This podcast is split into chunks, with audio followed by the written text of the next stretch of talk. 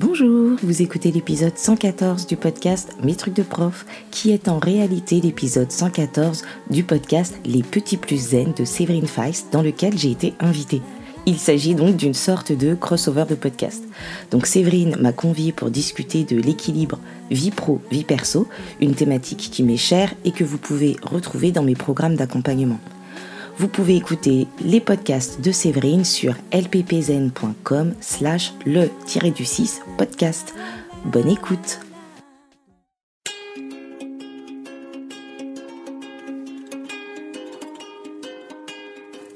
Bonjour, bienvenue sur Les Petits Plus Zen, le podcast pour faciliter et savourer sa vie en famille. Je m'appelle Séverine, je suis facilitatrice en parentalité après avoir été 22 ans professeur des écoles en maternelle REP+. Chaque semaine, je te propose ici des pistes et des thèmes approfondis sur la petite enfance, l'éducation et la communication pour que tu retrouves le plaisir des relations familiales sereines et épanouies. Une de mes missions est de t'aider à mieux comprendre et apaiser les émotions de chacun pour installer un équilibre entre tes besoins personnels et ceux de ta famille et enfin retrouver du temps pour toi. Je te partagerai aussi mon expérience en classe de maternelle, des découvertes apprises en formation et des outils inédits et actionnables facilement que j'ai créés au fil du temps à l'école et à la maison. Pour ne manquer aucun épisode, abonne-toi s'il te plaît sur ton application de podcast préférée et participe généreusement à la diffusion de mon travail en laissant un avis et une note de 5 étoiles. Pour plus de contenu, d'inspiration et de motivation, retrouve-moi aussi sur Instagram, Facebook et Clubhouse sous le nom Les Petits Plus Zen. Sur ce, je te souhaite une belle écoute.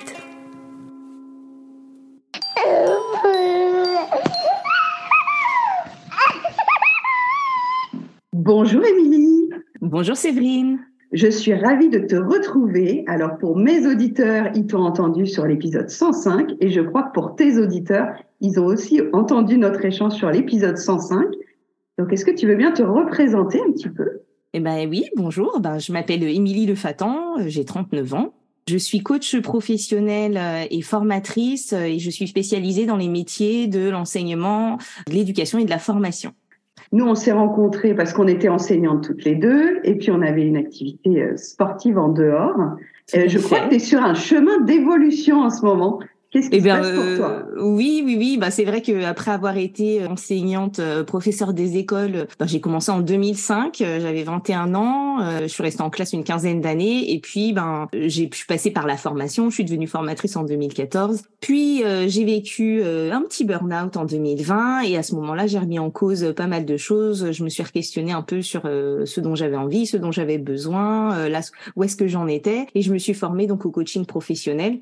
Et donc là, ça fait trois ans que je cumule un peu de choses, c'est-à-dire que d'un côté, je suis conseillère pédagogique à l'éducation nationale, et puis euh, d'un autre côté, j'ai développé le coaching, du coup pour les enseignants essentiellement, mais euh, et voilà. Et donc là, c'est la fin de ce double, double, comment on pourrait dire, double cursus, double emploi, euh, voilà. Je quitte l'éducation nationale fin août pour me consacrer du coup au coaching, au développement du coaching et de la formation aussi en indépendante. Bravo, félicitations.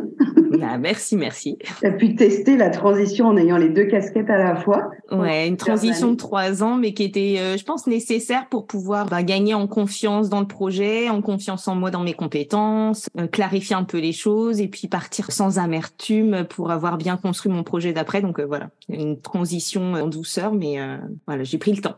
Magnifique. Du coup, on s'est mis d'accord un petit peu sur un thème à aborder ensemble aujourd'hui, notamment sur la masse et la charge mentale qu'on a toutes en tant que maman et femme active. Donc, je t'ai proposé de faire une thématique autour de l'équilibre vie pro, vie perso. C'est un petit peu ce que tu fais avec les profs que tu accompagnes, oui, entre autres.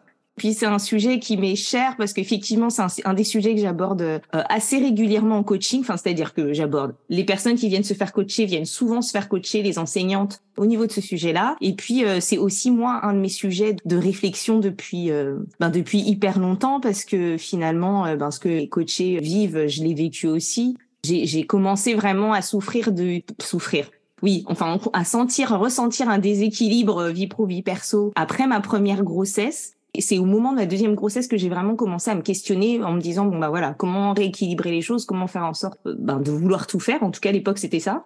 Euh, et puis euh, voilà j'ai mis plein de choses en place à ce moment-là. Mais au final, même si j'ai commencé du coup à bien y réfléchir et à, à essayer plein de choses. J'avais, l'impression que ma vie c'était un peu, j'ai toujours été fan de Tetris et que la vie c'est un peu comme un Tetris. Donc euh, quand tu commences à y réfléchir, ben tu mets les petites boîtes, ça s'emboîte. Ah ouais, plutôt là, plutôt là. Puis t'as des petits loupés avec les petites cases vides et tout. Et puis ça descend, sauf qu'à un moment donné, en fait, ça descend de plus en plus vite. Alors ça devient un peu challenging. tu dis ah ouais ouais, attends vite, ça descend vite. Là je le mets là, je le mets là, je le mets là. Et, et sauf que quand le Tetris monte et qu'on arrive en haut du truc et qu'on se dit ok, je mets ça là, je mets ça là, c'est bon, j'ai perdu. Et du coup, ça me fait un peu penser à ça, la sensation de ouais d'être un peu débordé. Et donc euh, bon, ben le fin du Tetris, euh, huit ans plus tard, euh, j'ai j'ai fait un burn-out. Donc en 2020. Mmh.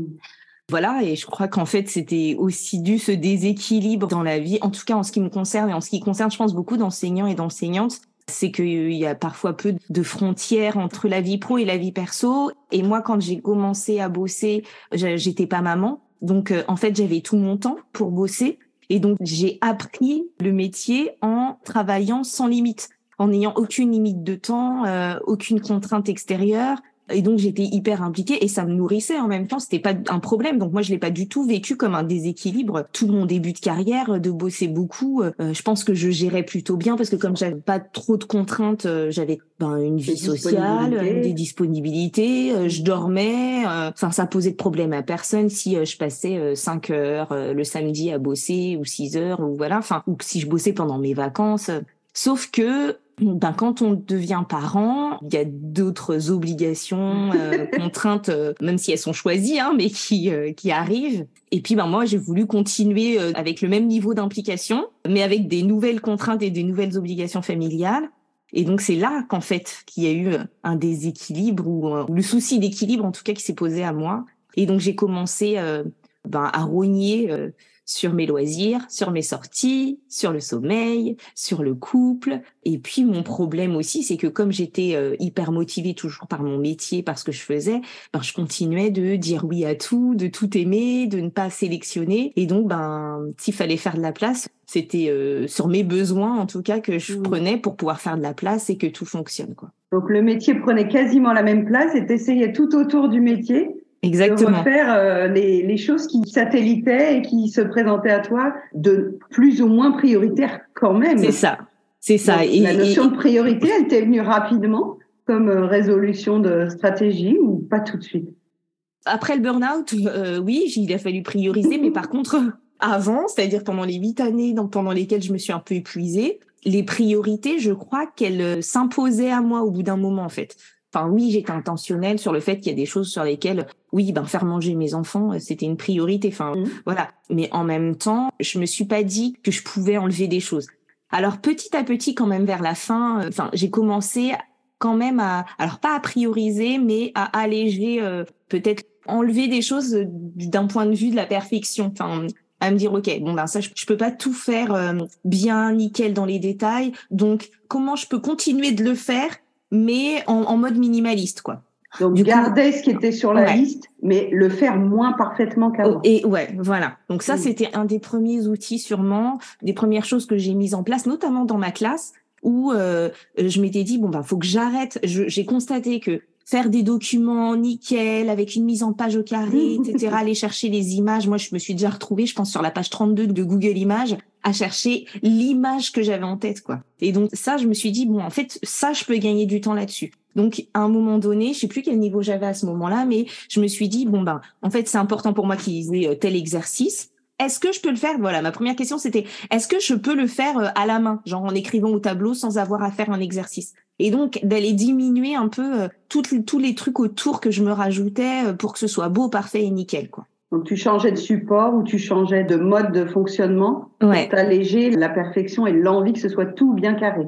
C'est ça. Et j'ai commencé à réfléchir à euh, ce qui me faisait gagner du temps et ce qui m'en prenait. Et donc c'est comme ça que à un moment donné, je suis repassée par exemple à un cahier journal. Donc pour les personnes qui nous écoutent et qui sont pas enseignantes, c'est un peu le, le support sur lequel on fait nos préparations eh ben, je suis passée à un cahier journal à la main plutôt qu'à l'ordinateur parce que en pesant le pour et le contre, c'est-à-dire qu'à l'ordinateur tu gardes une trace dans ton ordi, etc. Mais par contre, j'avais tendance moi à être euh, très euh, tatillon sur euh, la mise en page, la petite police, que tout rentre sur un A4. Donc je pouvais passer, ça me faisait prendre perdre 15 minutes à chaque fois de refaire la mise en page et en finalement de repasser sur un truc à la main parce que c'est pas quelque chose que j'avais besoin de pérenniser en fait je le fais pour une journée puis après je m'en sers plus donc oui, que ça serve autant à l'enseignant que éventuellement à l'administration quand euh, on nous demande une transmission à la remplaçante ou à la suivante, mais ça n'a pas besoin d'être au maximal, ça n'a pas besoin d'être. Ouais, et puis il y a aussi il y a aussi cette idée de rapport, euh, j'allais dire rapport qualité-prix, mais euh, en fait, et avantage. voilà, bénéfice-avantage, c'est-à-dire en fait, ça me sert une journée, je m'en resserre plus. Par contre, ça doit m'être utile, mais en même temps, ça doit pas me coûter. Donc, est-ce que c'est bien raisonnable euh, de passer, euh, enfin, je sais pas, une heure et demie à préparer quelque chose qui va me durer dix minutes? Voilà. Donc, il y avait vraiment cette réflexion-là qui arrivait petit à petit. Et c'est tellement ça dans l'entrepreneuriat aussi.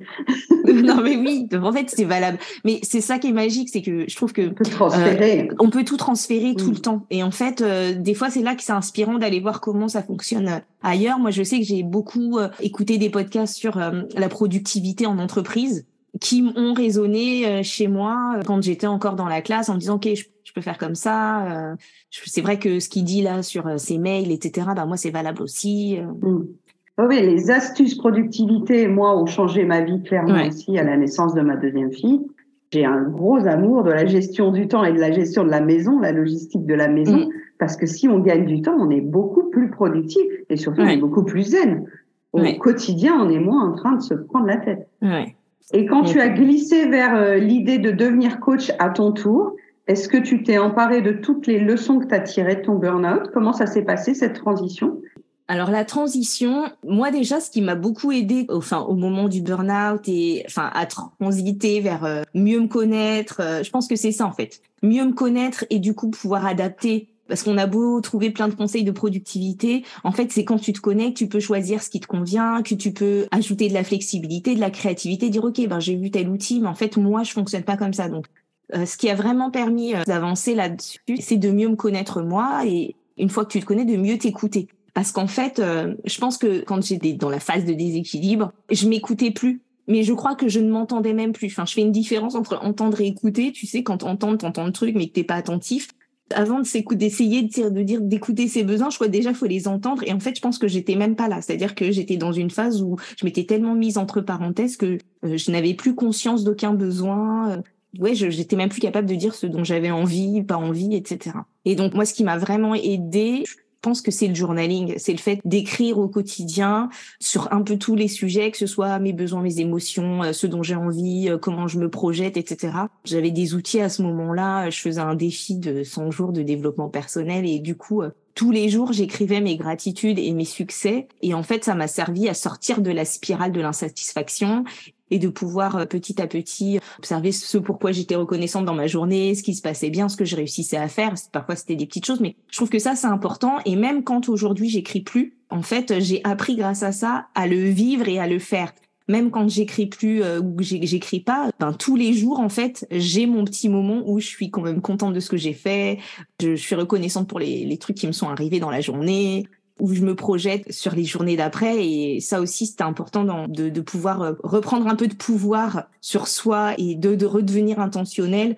C'est-à-dire au lieu de subir tout ce qui m'arrivait, tout ce qui arrive, et ben de pouvoir euh, décider de ben voilà aujourd'hui j'ai décidé que je vais faire ça que je vais faire ça pour me faire plaisir que j'ai telle telle chose que je voudrais faire avant ce soir etc et donc de poser des intentions pour la journée et de me dire ben voilà ça ça m'a été utile aussi et donc ça je l'ai gardé sur le moment, je l'ai fait comme ça parce que j'ai des outils qui me sont venus de plein d'endroits. Et puis après, en lisant, je me suis rendu compte que finalement, c'est tout ce qui est indiqué dans la psychologie positive, en fait, qui fonctionne pour aider les gens à aller bien et à, à se sentir bien. Donc, euh, le journaling, c'était l'outil. Après, le contenu, c'était vraiment les gratitudes, les intentions, la visualisation, noter mes petits kiffs de la journée, donc. Et puis, quand j'ai fait mon burn-out, c'était le moment du confinement et j'ai retrouvé avec ce calme et cette impossibilité de faire quoi que ce soit d'autre, un peu d'émerveillement, tu vois, la capacité à juste apprécier euh, l'instant et j'ai passé beaucoup de temps sur ma terrasse au soleil euh, pendant le confinement. Réapprécier le fait de ne rien faire Tu vois, de, de, enfin, c'est même pas avant même de l'apprécier, d'être capable de, de ne rien faire. J'étais beaucoup dans l'action mm. et donc d'être capable de rester euh, assise au soleil sans rien faire. Bon, je peux pas empêcher mon cerveau de penser, mais au moins euh, sans être dans ben, fais ça, fais ça, fais ça, on attend, va là, etc.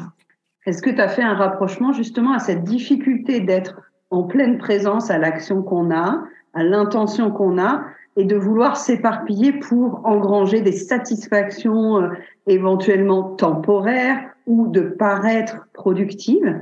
Est-ce que tu as fait ce lien rapidement? Alors, pas tout à fait. C'est-à-dire que avant, euh, être dans le faire, c'était pas être dans le faire pour avoir de la satisfaction, parce qu'en fait, c'était être dans le faire pour euh, faire ce qu'on attend de moi, faire plaisir, faire ce que je me dis hein, qu'on attend de moi. Tous les remplir des eaux. Voilà, les il faut, et, et mmh. c'était plus avec des obligations. Il faut que les choses soient faites, quoi. Alors que moi, je, suis beaucoup dans l'action, toujours. En fait, du coup, je trouve que l'important, c'est un peu d'alterner. Et je trouve que c'est ça aussi qui est intéressant dans cette notion d'équilibre. C'est pas de chercher un équilibre euh, qui soit toujours le même. En fait, euh, moi, s'il y a bien quelque chose que je répète tout le temps en coaching et que je crois profondément, c'est que l'équilibre, c'est quelque chose de mouvant. Et c'est quelque chose euh, qui n'est jamais pareil. L'équilibre du lundi, c'est pas l'équilibre du mardi. Sauf qu'il y a des équilibres en réalité quand il y a une tendance où ça se rééquilibre jamais quand on est tout le temps, tout le temps, tout le temps dans le faire, ou quand on est tout le temps, tout le temps dans l'être sans jamais passer dans le faire. C'est pas mon cas, mais il y a, des personnes comme ça aussi. Il est là aussi le déséquilibre quand on est euh, que focalisé sur le boulot et pas sur sa vie perso, ou que sur sa vie perso et pas sur le boulot. Enfin, du coup, il est là le déséquilibre en fait. Alors que quand on arrive à équilibrer, c'est quand on est capable de voir en fait ce qui se passe, de voir quand il y a des petits déséquilibres. Mais en fait, les déséquilibres, ils sont normaux. Faut pas lutter contre les petits déséquilibres au quotidien. C'est ce qu'on cherche en réalité. C'est comme dans une partition de musique, on n'a pas qu'une seule note. C'est le déséquilibre entre les différentes notes et finalement on retombe sur nos pieds avec l'accord parfait à la fin. Et ben du coup, c'est la même chose quoi de chercher à ce que ce soit mouvant, ben ouais, il y a des semaines où on a des rushs et en fait, on va pas lutter contre. Par contre, si c'est le rush tout le temps, à un moment donné, c'est bien de pouvoir voir qu'il y a des rushs et se dire ok là je suis dans un rush j'accueille euh, euh, je suis un peu en résistance en termes d'énergie mais je me prévois derrière euh, un temps où je redescends un temps où je me pose. C'est vraiment ça là le, truc. Parfois pouvoir être parfois pouvoir faire parfois pouvoir faire les deux et surtout se voir faire pour pouvoir réajuster et être flexible J'aime beaucoup ta phrase là sur l'équilibre, c'est quelque chose de mouvant. Quand tu reçois des gens qui sont un peu débordés, notamment des mamans, est-ce que dans leur formulation, tu mets tout de suite le fait que l'équilibre n'est pas une injonction supplémentaire ou tu les laisses déjà dérouler le fil de leur euh, souffrance actuelle? Comment tu procèdes dans l'écoute des personnes qui viennent à toi Bon, déjà, je les laisse dérouler un peu ce qui se passe et comment elles voient les choses. Et en fait, souvent, ça passe par aller voir, tu sais, objectiver les choses, c'est-à-dire euh, en fait se rendre compte. Des fois, quand tu finis par écrire, ok, donc tu fais ça, et moi je note, tu vois, ok, donc ça, oui, puis ça aussi. Ah oui, donc en fait, et moi je, je répète, donc donc tu fais ça, tu fais ça, et tu fais aussi ça, et tu et deux fois de s'entendre dire ah oui, ah ouais quand même. Donc euh, souvent il y a cette juste déjà la prise de conscience je, fais beaucoup plus que ce que je crois. Je fais même beaucoup plus euh, que ce que mon corps ou mon temps me permettent, plutôt que d'aborder les choses par le manque. Tu vois, je manque de temps, je manque de ceci, je fais, je fais pas assez cela. Je, non, en fait, enfin, souvent les, les personnes concluent d'elles-mêmes d'ailleurs. Euh, en fait, euh, il y a déjà plus, il y a déjà trop de trucs. Quoi. On est déjà en haut du Tetris, en fait. Ça rentre pas dans la Ça rentre pas. Donc voilà. Cette injonction à trouver l'équilibre. Ouais, cette injonction à trouver l'équilibre, je trouve que ça rassure beaucoup. Souvent, c'est leur dire ou leur faire comprendre que l'équilibre, c'est pas 50% en fait. C'est pas 50%. Euh, euh, toutes tes semaines ne ressemblent pas à 50% de boulot et 50% de vie perso. Et parce que finalement, c'est ça. Euh, et parfois, les, les gens déculpabilisent aussi parce qu'il y a des gens qui aiment leur boulot, tu vois, enfin, qui, et puis qui ont envie d'y passer du temps. Et parfois, certaines personnes arrivent en disant ouais, euh, faut absolument euh, que j'arrête de bosser. Et en fait, non, ça les nourrit aussi. C'est pas forcément diminuer ton temps de travail, mais peut-être le répartir autrement. C'est arrêter de culpabiliser. J'ai une coachée, par exemple, à un moment donné, qui voulait absolument passer plus de temps avec ses enfants. Tu vois, mais au final, en réfléchissant, mais ces enfants sont des ados et en fait, ils ont eux pas spécialement envie. C'est-à-dire qu'elle en passait déjà du temps avec eux. Et en fait, même en se, en se dégageant du temps, elle pouvait se dégager du temps, mais en fait, en se dégageant du temps pour eux, ça allait pas forcément faire qu'elle allait passer plus de temps avec eux, parce que eux n'allaient peut-être pas se dégager plus de temps pour elle. Enfin, voilà, c'est anecdotique, mais c'était une pensée étincelle qu'elle se rajoutait de culpabilité. C'est ça, exactement. Voilà, de se déculpabiliser en tout cas de, ben, de cet équilibre parfait. Mm. Et c'est pour ça que je trouve que c'est important de se dire que c'est mouvant, que c'est ben parfois ça monte, parfois ça descend, parfois ça. Euh, j'aime bien la citation d'Albert Einstein dans la vie, il faut avancer pour ne pas perdre l'équilibre. Et je trouve que de cette idée de bicyclette où ben des fois tu pédales, des fois tu as les trucs en haut, des fois tu es tout droit, des fois tu arrêtes de pédaler parce que c'est bon, tu as pris de l'élan et tu es en vitesse. Par contre, ça remonte, tu remets un peu d'effort. En fait, c'est ça, tu vois, l'équilibre sur une bicyclette, c'est pas tout le temps la même chose, la même vitesse, la même force, le même effort, la même attention, tu vois, si tu es une route sur une route de campagne ou euh, ou en, en pleine ville, enfin et en même temps, si on passait notre mois à dormir, à regarder Netflix, on n'aurait plus de vue non plus. L'équilibre, c'est le déséquilibre, en fait. Et ce qu'on nomme déséquilibre, c'est qu'on est coincé dans une des polarités de, de notre euh, imaginaire et d'équilibre, tu vois, de notre euh, équilibre parfait, tu vois. T'es coincé dans le boulot, ou t'es coincé dans ne rien faire, dans la dans l'inactivité ou dans la non-action, et du coup, tu ressens un déséquilibre, en fait. J'entends à demi-mot aussi l'idée de choisir et de mm. se rendre acteur et vraiment d'être dans la décision de renoncer pour nous et de pas renoncer contre quelqu'un. Est-ce que c'est induit aussi dans la progression de tes coachings et la progression de la conscience du temps que tu utilises pour tous les projets Parce que tu disais très bien tout à l'heure, les projets professionnels nous nourrissent sur d'autres rayures, comme tu connais mes outils, oui.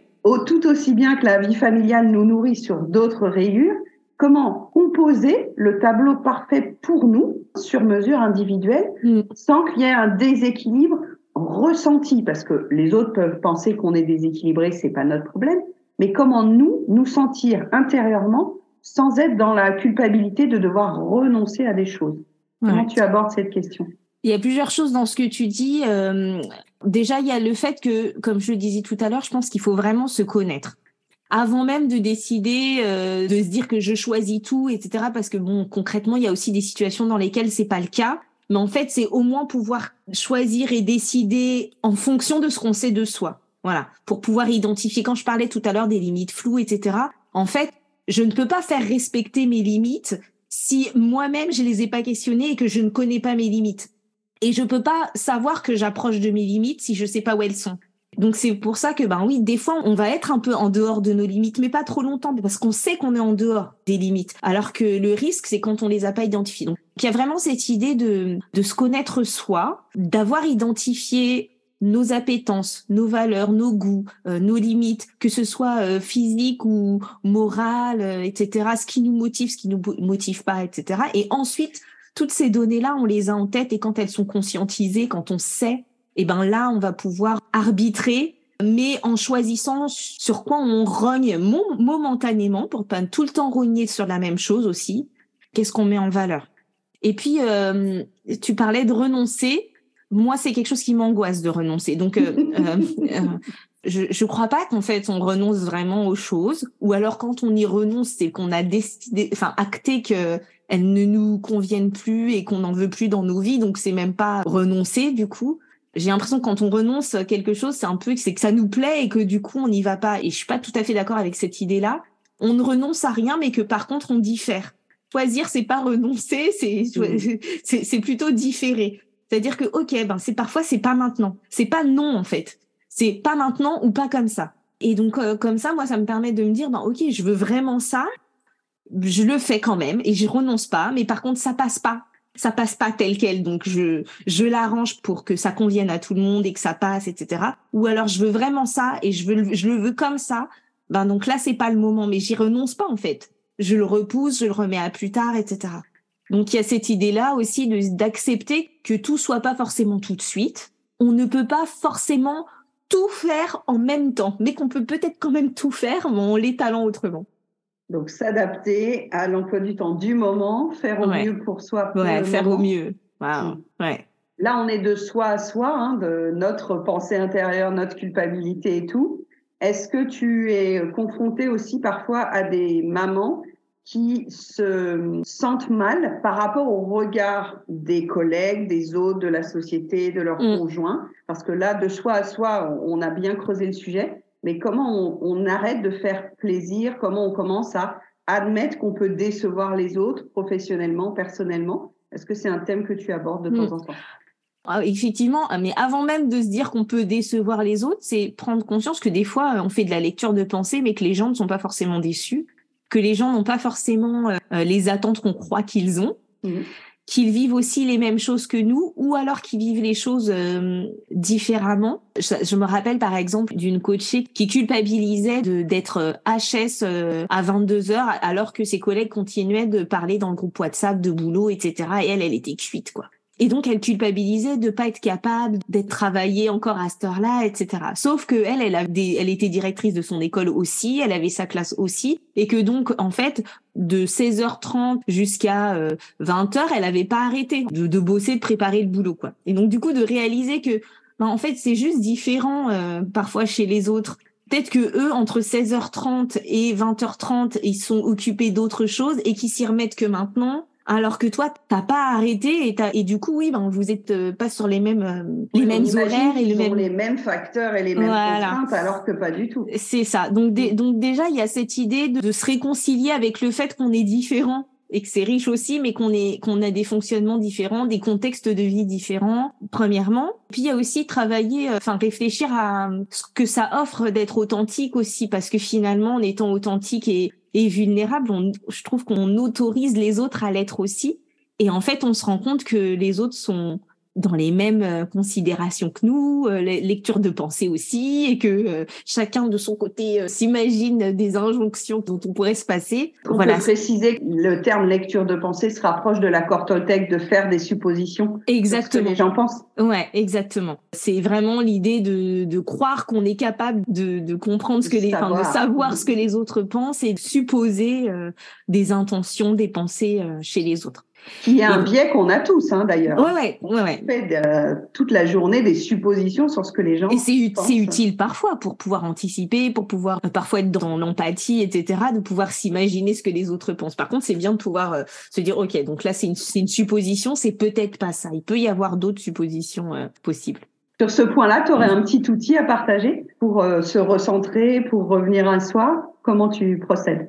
Ben moi j'aime bien me dire de se voir faire etc mais en fait je crois que l'outil mais qui est le même outil pour tout c'est marrant je viens de diffuser un épisode de podcast là-dessus c'est euh, de, le temps de suspension. C'est-à-dire en fait de s'obliger enfin s'obliger ou de prendre l'habitude de créer des temps de suspension un peu partout où juste on prend le temps de pas être dans la réaction de pas être dans le faire tout de suite mais de d'avoir un temps plus ou moins long plus ou moins rapide. Ça peut être quelques microsecondes comme euh, des heures mais où on est juste en train de, de réorganiser les données dans notre tête, où on prend le temps de ressentir, où on prend le temps de se questionner, de se dire, OK, attends, est-ce que, enfin, ce temps-là, il va te permettre, par rapport à ce qu'on est en train de dire, de dire, est-ce que je, je suis sûr de ce que je dis ou est-ce que je fais une supposition? Ou est-ce que c'est pour moi qu'il l'a dit? Ou quels que soient les principes de vie philosophique, de développement personnel, les outils, etc. Si on n'a pas ce temps-là, si mm. on n'a pas ce temps avant euh, de préparer quelque chose, si on n'a pas ce temps de dire, OK,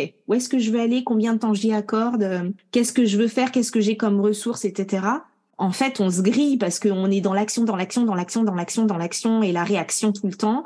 Et on n'a jamais le temps de prendre de la hauteur. Donc, je crois que l'outil, et en fait, euh, le coaching, c'est ça, l'accompagnement, c'est ça. L'outil, c'est de s'offrir un temps de prise de hauteur, de prise de distance où juste tu regardes, t'observes, tu ressens, t'écoutes, et là, tu laisses les pensées se, se réorganiser. Et, voilà, quoi. C'est peut-être ça l'outil en vrai. Ouais. Comme quand je, propose aux clients de monter en haut du phare et de se dire qu'en haut du phare, on voit pas du tout les choses pareilles, juste parce qu'on se dit, alors, il n'y a rien d'urgent et de mortel là tout de suite. Donc, prenons un temps pour scanner ce qui se passe, les faits, les, les émotions, les besoins, les possibilités, les stratégies. Mm. Donc, de revenir à soi et de se dire, j'ai peut-être des filtres sur la réalité que je peux déjà conscientiser et prendre un tout petit peu de hauteur. Ça me plaît beaucoup. Exactement. Comment tu opères après sur euh, le fait de remettre l'équilibre qu'on souhaite entre la vie pro et la vie perso? Est-ce qu'il y a des peut-être des exemples que tu pourrais citer? Comment elles sont réussies à trouver l'équilibre qui leur convenait à elles, les mamans qui travaillaient? On disait que l'équilibre, il est, il est mouvant et donc, euh, du coup, euh, je crois que personne ne trouve l'équilibre avec un grand L qu'il voulait au début. Tu vois, t'arrives quand t'arrives dans un coaching, t'imagines un truc et le coaching fait que ben tu te rends compte d'eux et en fait ben parfois euh, finalement t'avais déjà pas mal de choses qui étaient là. Et c'est au fil des séances, tu vois, à chaque coaching que tu réajustes et que tu dis ah ben finalement il y a eu ça, finalement j'avais prévu ça, mais comment tu gères en fait, comment tu gères l'imprévu et de se dire ok bon ben j'avais prévu ça comme ça, je remodèle et de redécouvrir sa capacité en fait à, à être flexible et à se jouer de ça et tu vois enfin quand en fin de coaching elle dit que tu dis oh, j'avais prévu ça mais finalement il y a eu ça ça ça ça ça qui sont arrivés. Et en fait euh, tu sais d'avoir retrouvé une espèce de souplesse qui fait que ben en fait c'est passé crème. En fait je l'ai fait puis je me suis pas oubliée. Et c'est de de réinstiller quand même ce qu'on avait mis de côté tu vois de se retrouver du temps pour lire, de se retrouver du temps pour euh, voir ses amis, euh, aller chez le coiffeur, euh, se poser à rien faire, etc. Et de remettre un petit peu des petits temps comme ça, ben, ces petits temps de suspension ou de des temps de plaisir, ben, t'es, t'es kill en fait, hein. de, de, remettre ça dans sa vie petit à petit et de voir comment ben, ça fait bouger le reste. Tu vois Finalement, l'objectif qu'elles avaient au début n'est plus tout à fait le même parce qu'elles ont musclé les compétences de voir ce qui est plus important, prioritaire. C'est ça, c'est-à-dire que parfois c'est ben moi je veux euh, ben comme je te disais je veux euh, la plupart du temps enfin plusieurs fois c'est retrouver euh, du temps pour mon couple retrouver du temps pour mes enfants retrouver du temps pour lire pour faire du sport etc etc etc donc il faut que je diminue le boulot et en fait, au fur et à mesure du temps, tu vois que bon bah en fait, on peut pas complètement drastiquement diminuer le boulot et que voilà, il y a des, des incontournables. Mais par contre, on voit que le faire autrement, le faire mieux et s'autoriser à faire le reste, ben ça nous rend euh, potentiellement euh, en meilleure forme, en physique et morale pour pouvoir euh, faire le reste. Et des fois, du coup, ben à la fin du coaching, tout, le, on n'a pas tout réussi à, mais tout est en bonne voie pour. Et puis Certaines ont mis un peu plus l'accent sur leur couple, d'autres ont réussi à se remettre au sport, etc. Mais en fait, euh, on retombe dans, de l'équilibre mouvant et plus dans un truc euh, figé. On défige, en fait. Je sais pas comment dire. Ouais, c'est comme si, euh, tu vois, avais un engrenage qui était un peu coincé, quoi, et qu'on remet de on remet de l'huile. Tu vois, en fait, tu remets de l'huile et du coup, ça se remet à tourner, en fait. Ouais, je vois très bien. Je vois à l'époque de l'épuisement aussi à, me dire que tout était une montagne en fait. Quand on est dans ce stade-là d'épuisement, c'est que les projets nous font envie, on se dit ah oui j'aimerais bien faire ça, je vois un peu comment je pourrais le faire, mais rien que de se remettre en énergie et de consacrer du temps, ben on croit que ça va rogner sur l'énergie d'autre chose et le temps d'autre chose. Donc si les gens ne voient que des montagnes autour d'eux, est-ce que tu divises la tâche? Comment tu pourrais proposer quelques conseils pour mm. les, parents qui nous écoutent et qui se sentent face, face à trop de montagnes il y a plein de choses. Hein. Moi, la première chose, je pense que c'est de réinterroger la montagne. C'est-à-dire, euh, moi, je dis réinterroger l'urgence, mais déjà derrière ça, il y a, ben déjà, c'est l'urgence de qui? Est-ce que c'est vraiment urgent? Est-ce que je peux m'enlever des choses? Est-ce que je peux déléguer? En fait, c'est ces questions-là. Est-ce que quelqu'un peut m'aider? Est-ce que quelqu'un peut me faire à la place? Est-ce que je l'ai pas déjà fait ce truc-là? Euh, Voilà. Qu'est-ce qui se passe si je le fais pas? Ça permet de ok c'était c'est peut-être pas une montagne en fait. C'est peut-être une colline parce qu'en réalité peut-être que ça je peux pas le faire peut-être que ça mon fils peut le faire peut-être que ça euh, voilà. Vraiment derrière cette idée de réinterroger l'urgence c'est de enfin de réinterroger la montagne hein, tout ce que j'ai à faire c'est de se dire bon bah qu'est-ce qui est vraiment euh, urgent là tout de suite? Qu'est-ce qui est euh, urgent pour quelqu'un d'autre mais qu'en fait pour moi c'est pas du tout urgent? Est-ce que je suis vraiment obligée de m'engager là-dedans etc donc ça permet aussi de ben, d'arrêter de se dire qu'il faut qu'on fasse tout mais qu'on n'a pas le temps de, tout faire. En fait, on a le temps de faire ce qui est important de faire et tout va bien se passer. On n'est pas, euh, personne ne va mourir, euh, donc il y a relativiser aussi. Il y a ben, prendre le temps de se sonder, de planifier, de visualiser les tâches, etc. Donc euh, parfois d'ajouter une petite respiration, de se dire ok. Voilà le, le temps de suspension dont je parlais mmh. tout à l'heure ça peut être aussi de, ben, de checker un peu ses ressources. Parce qu'on, quand on est, puis surtout quand on est, euh, qu'on commence à être en situation de stress, on peut avoir tendance à vouloir tout faire tout seul, tout faire et tout faire tout seul. Et parfois, checker ses ressources, ça peut être, ben, qui peut m'aider? Qu'est-ce que j'ai déjà à ma, à ma disposition? Est-ce que j'ai pas déjà la moitié des choses qui sont déjà faites quelque part ou où je peux m'en resservir? Je sais pas, je dis en tout cas, oui, il faut que j'aille m'acheter euh, un pantalon rouge parce que à telle occasion, je sais pas que ce soit pro ou perso, je dois mettre un pantalon rouge. Ok, bon ben, est-ce que j'ai pas déjà le truc dans l'armoire? Ou il y a pas quelqu'un qui pourrait m'en prêter un et ça m'éviterait de me faire l'aller-retour à la zone commerciale, quoi. Ça peut être ça. Et puis euh, c'est aussi apprendre à dire de vrai oui. Et en creux, on entend apprendre à dire non. Mais en fait, quand on mm. apprendre à dire non, ça peut être un peu euh, stressant quand on sait pas le faire. Et du coup, euh, je trouve d'apprendre à ressentir les oui et à se dire, ben, en fait, là, est-ce que je suis vraiment d'accord? Est-ce que je suis vraiment enjouée? J'ai vraiment envie de le faire. Et dans ces cas-là, j'y vais parce que ça va me nourrir, etc. C'est un vrai oui. Parfois, ce qui peut être difficile quand on sait pas dire non, euh, j'ai été dans ce cas-là, c'est de savoir comment dire non. Mm. Et donc peut-être que ça peut être aussi une alternative de, réfléchir à comment je peux dire non en étant aligné avec ce non, tu vois, en étant en ayant ben peut-être exprimer mes regrets euh, plutôt que de culpabiliser, dire ben franchement j'aurais vraiment voulu t'aider, mais en fait là je suis épuisée et je vais pas pouvoir et je peux chercher une solution. Mais par contre si tu veux voilà, de pouvoir utiliser ce que je disais tout à l'heure sur le oui mais pas tout de suite. Ben des fois c'est ben écoute là tout maintenant parce qu'on s'oblige souvent à faire les trucs tout de suite on nous demande un truc et puis on, on souffle on peste à l'intérieur en se disant oh là là j'avais pas besoin de ça gna gna gna gna mais en fait euh, mais ce sera coché ce sera fait. Voilà. C'est pas ah, urgent c'est pas urgent. Et en vrai ben des fois c'est pas non. Des fois c'est oh, franchement je veux bien le faire mais là tout de suite là, c'est pas possible. Dans une semaine, c'est ok pour toi. Et là, la personne, ben soit elle dit oui et ok, ça fonctionne, et soit elle dit ben écoute, t'embête pas, euh, merci et tout. Si j'y ai pas, si j'ai pas trouvé dans une semaine, je reviendrai vers toi, mais je veux voir comment je peux me débrouiller tout seul. C'est dire de vrai oui et réfléchir à comment dire non et être ok du coup avec le fait de dire non. Voilà. L'épisode que tu cites, là, réinterroger l'urgence, c'est mon préféré dans ton podcast c'est vraiment celui que j'ai préféré. Je me suis dit, si on avait ça en formation, mais mm. même en tant que maman, de réinterroger tout le temps les urgences, parce que des sollicitations arrivent toute la journée. des notifications, des projets, des sommets en ligne. En fait, on est sollicité tout le temps. C'est la guerre de l'attention. Donc, Exactement. si nous, on fait pas nos choix et si on priorise pas, on va être coulé d'office. Et c'est normal, en fait, de couler. La mm. société est comme ça. Les sollicitations sont toute la journée. Donc, si on apprend, nous, à trier les sollicitations, à dire de vrais oui, à dire de vrais non et à réinterroger l'urgence, on irait mieux. Hein. On irait vraiment mieux plus vite.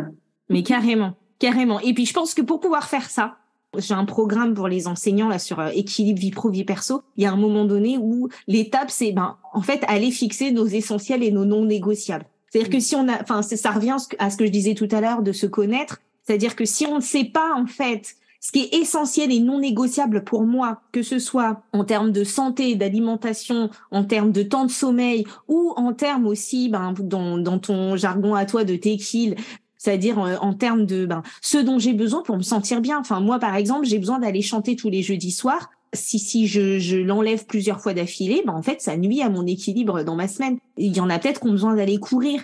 Et sauf que c'est souvent sur ça qu'on a tendance à rogner pour faire plaisir aux autres et aux urgences des autres.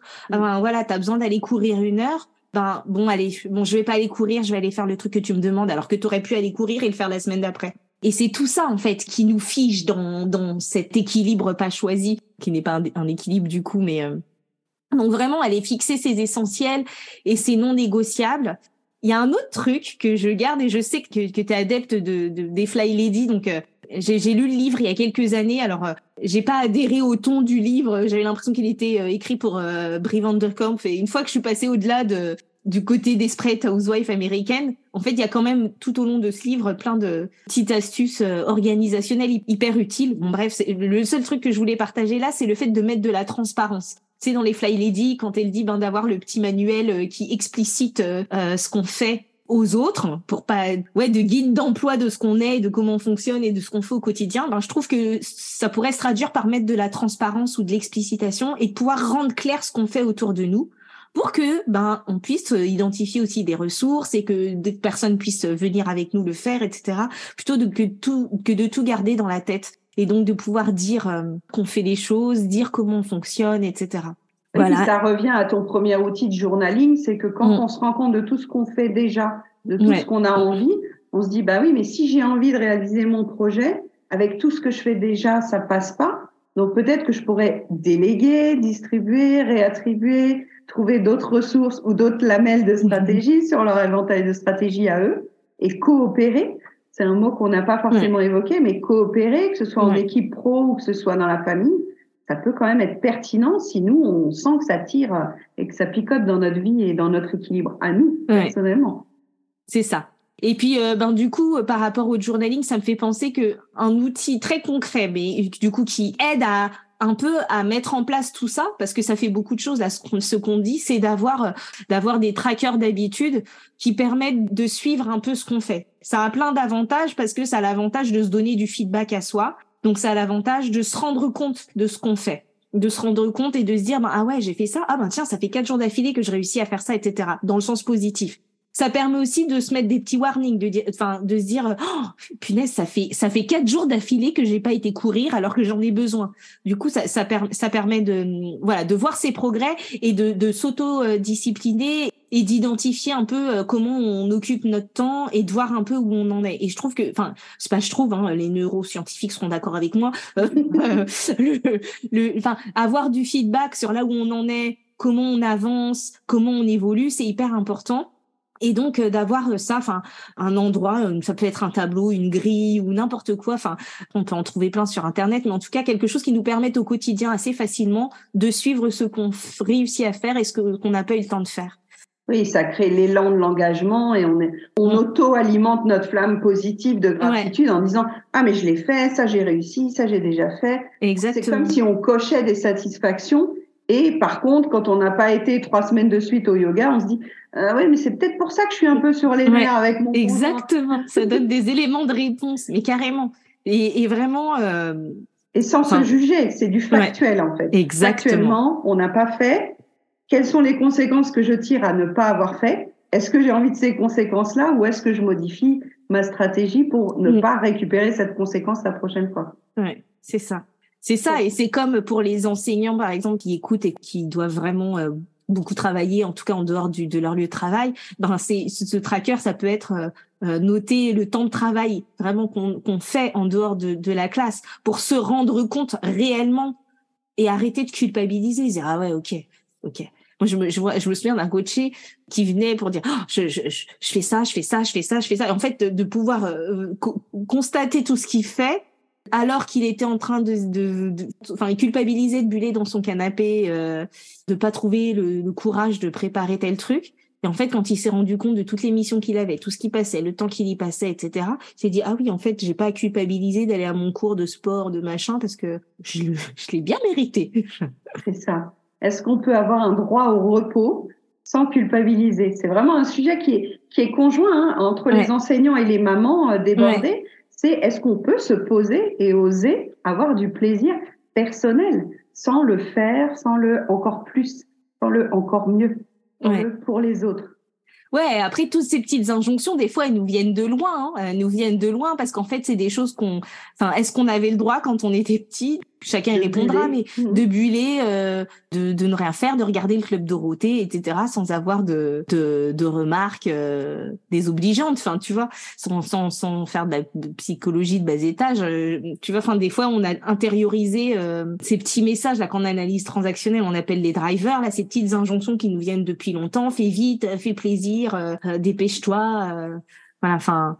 Tu l'as très bien dit au début de l'épisode sur le fait que quand on a le premier enfant, le deuxième enfant, le troisième enfant, les drivers s'affolent en fait. Les injonctions se secouent les uns les autres en disant mais t'es pas capable de tout gérer? Comment ça, t'es pas capable de Sois forte. Mais parce que tu es quand même humaine. En fait, on est humain. on va inclure aussi les hommes qui nous écoutent aujourd'hui. Soyons juste humains, vulnérables et authentiques dans nos choix, nos difficultés. Et peut-être qu'on ne pourra pas gérer en 2023 tout ce qu'on pourra gérer en 2024 et inversement. le, temps fera son œuvre sur euh, les projets urgents pour nous. Exactement. Je crois qu'il y a vraiment cette idée. Euh ouais d'être honnête avec soi tu vois de d'être honnête et d'être bienveillant avec soi enfin bon faudrait aller définir le mot bienveillant mais d'être empathique avec soi tu vois l'auto-empathie en communication non violente de de pouvoir euh, s'écouter et, et bien se parler Moi, des fois, je, tu sais, je sais pas si tu connais la chanson de Georgia Smith, euh, Be Honest. des fois, quand je suis dans mon temps de suspension, là, que je commence à me voir euh, vouloir dire un faux oui ou euh, pas oser dire non ou pas avoir envie de truc, tu sais, j'ai la chanson Be Honest dans ma tête pour me rappeler que, ok, non, honnêtement, en fait, genre, j'ai pas envie. Voilà, donc euh, je vais trouver un moyen de, de faire autrement. Comment je vais le formuler à l'autre? Comment je vais le formuler? Et là, on a tout le module sur la communication non violente et on enchaîne. bon, Émilie, donc quels sont tes, tes projets, tes formations en, en cours? Eh ben, écoute, euh... à, à, entendre aux auditeurs? Je suis sur la fin de ma transition. Là, euh, moi, là, je viens de finir d'écrire un livre. Donc, euh, bon, c'est la première fois que j'en parle d'ailleurs. Ouais. Euh, en tout cas, au micro. Donc un livre sur la gestion de place pour les enseignants, d'ailleurs dans lequel euh, on retrouve un certain des principes dont on a parlé aujourd'hui, parce que Mhm. on- comme on disait, hein, tout est transférable et ce qui est transférable dans notre équilibre de vie, c'est aussi dans l'équilibre de la classe, etc. Donc un livre sur la gestion de classe qui devrait sortir, euh, je pense, à la fin de l'été. Voilà. Ben, je développe aussi le coaching. euh, J'ai quelques programmes en ligne euh, avec, euh, en plus des coachings individuels, des exercices d'auto-coaching, donc euh, sur justement l'équilibre vie pro vie perso, préparation euh, au CAFI PEMF ou euh, à l'entretien de carrière, etc. Donc il y en a d'autres à venir, des, des petits programmes avec des exercices d'auto-coaching comme ça. Et puis et puis ben voilà, continuer de développer le podcast. Hein, J'en suis au 111e épisode là, donc continuer de me former, continuer la formation pour pour adultes. Euh, Voilà, voilà. Donc, vous retrouverez tous les liens vers le podcast d'Émilie, vers son site, vers ses formations. On précise bien qu'il n'y a pas besoin d'être enseignant hein, pour faire appel à tes services. Ben non, non, non. C'est vrai que c'est souvent des enseignants parce que bon, bah c'est mon, mon champ de- d'expertise ou le champ dans lequel que je, je suis à l'aise. Mais euh, le coaching, c'est pour tout le monde et donc euh, ouais, on peut faire appel à mes services de coaching en tout cas. euh, Donc, si le soit- feeling est bien passé aussi avec Émilie, vous pouvez la contacter directement pour voir ce qu'elle propose en ligne, en présentiel aussi. Ouais, Ça a repris ouais, un ouais. petit peu le présentiel si vous êtes sur la région parisienne. Il y a moyen. voilà, tout à fait. Sur quel mot ou conseil tu voudrais finir cet épisode, Émilie? Se créer des temps de sas hein, pour se scanner, pour euh, visualiser, pour planifier, pour euh, prioriser. Ce serait euh, s'autoriser peut-être des fois à passer en service minimum pour euh, pour les obligations et pour pouvoir bah, augmenter tout ce qui nous fait kiffer, tout ce qui nous ressource, euh, nos tequilles. Puis peut-être euh, peut-être se dire aussi que ben tout ne repose pas sur nous, qu'on peut aussi déléguer, autonomiser les autres autour de nous, nos enfants, nos conjoints, conjointes, enfin nos collègues, nos élèves, enfin peu importe, qu'on peut aussi ben voilà responsabiliser les autres et que euh, et que se reposer n'est pas une perte de temps. Oh là oui. Et que Voilà. se faire aider non plus n'est pas une faiblesse. Il faut quand même qu'on le précise parce que nous, on est dans le milieu maintenant de l'accompagnement et il y a encore peut-être cette croyance que se faire aider, c'est être faible. Alors que se faire aider, c'est beaucoup de courage de faire la démarche de trouver Ouais. le professionnel qui sera compétent pour votre sujet actuel, pour notre sujet actuel, puisque nous aussi, hein, on se fait accompagner Bah par oui, des oui. spécialistes et des experts. Et vraiment, si vous avez un moindre doute sur se faire aider, c'est que j'y arrive pas, bah, au contraire, nous, pour grandir, on a, on a tous été se faire aider. On, a, on s'est tous fait coacher pendant notre épuisement professionnel pour Ouais. en sortir ou pour euh, avoir notre rupture conventionnelle et tout ça. Et tout ça, c'est très important, en fait, d'aller Ouais. vers quelqu'un qui résonne avec vous et qui a les compétences qui vous semblent utiles pour votre suite de vie, pour votre évolution à vous. Ouais, et puis quand on passe le pas d'aller euh, chercher un accompagnement, un coach, un thérapeute, en fonction de son besoin, c'est aussi qu'on a pris conscience et qu'on est prêt à prendre le truc à bras le corps et à dire allez, voilà, j'avance, je fais quelque chose. Donc euh, on retrouve aussi du pouvoir et de l'autonomie. Mais en fait, c'est même pas forcément que se faire aider, c'est c'est s'aider soi-même et se faire accompagner, trouver, se créer l'espace en fait. Je crois que le coaching, vraiment, c'est un espace-temps avant d'être une aide ou quoi que ce soit. C'est un espace-temps dans lequel on va pouvoir enfin euh, poser les choses, regarder les choses, prendre de la hauteur, hein, que ce soit la montgolfière, du phare ou d'où on veut, prendre de la hauteur pour regarder les choses autrement et se dire bon bah ok, voilà, je peux je peux faire ça quoi. Ce sera temporaire et on repart après. vaillamment Exactement. En autonomie. Voilà. Et puis quand même, en tout cas, pour finir, mon promis, c'est mon dernier mot, c'est de quand même de se rappeler que pour trouver de l'équilibre, il faut de la souplesse et de la- de l'adaptabilité parce que c'est du mouvement. L'équilibre, en fait, c'est du mouvement et c'est du déséquilibre perpétuel. J'adore. Je pense que ce sera la phrase de couverture de l'épisode de podcast. ben voilà. Merci beaucoup, Émilie, pour ton temps. Ben, merci à toi pour l'invitation, pour l'échange. Je suis trop contente à chaque fois qu'on échange. On est de toute façon euh, d'accord sur ce qu'on dit. Donc, euh, c'est génial, c'est riche. Donc voilà, ben, merci de ma d'avoir partagé ton micro euh, avec moi. Donc, retrouvez Émilie sur les réseaux sociaux. On mettra les liens en légende de cet épisode. Je te souhaite une bonne fin de journée, Émilie. À bientôt. Merci. À bientôt. Bonne fin de journée à toi. Merci d'avoir écouté cet épisode. Tu peux retrouver les thèmes et les épisodes précédents aussi sur lppzen.com slash le podcast. Pour soutenir mon travail, je t'invite à noter, commenter et partager le podcast, notamment sur ton application préférée comme Apple Podcast par exemple. Ton soutien est important pour moi pour permettre à d'autres parents de retrouver la sérénité en famille. On se retrouve pour un prochain épisode très bientôt et en attendant, prends bien soin de ta cheminée des émotions et de ton arc-en-ciel des besoins. À très vite.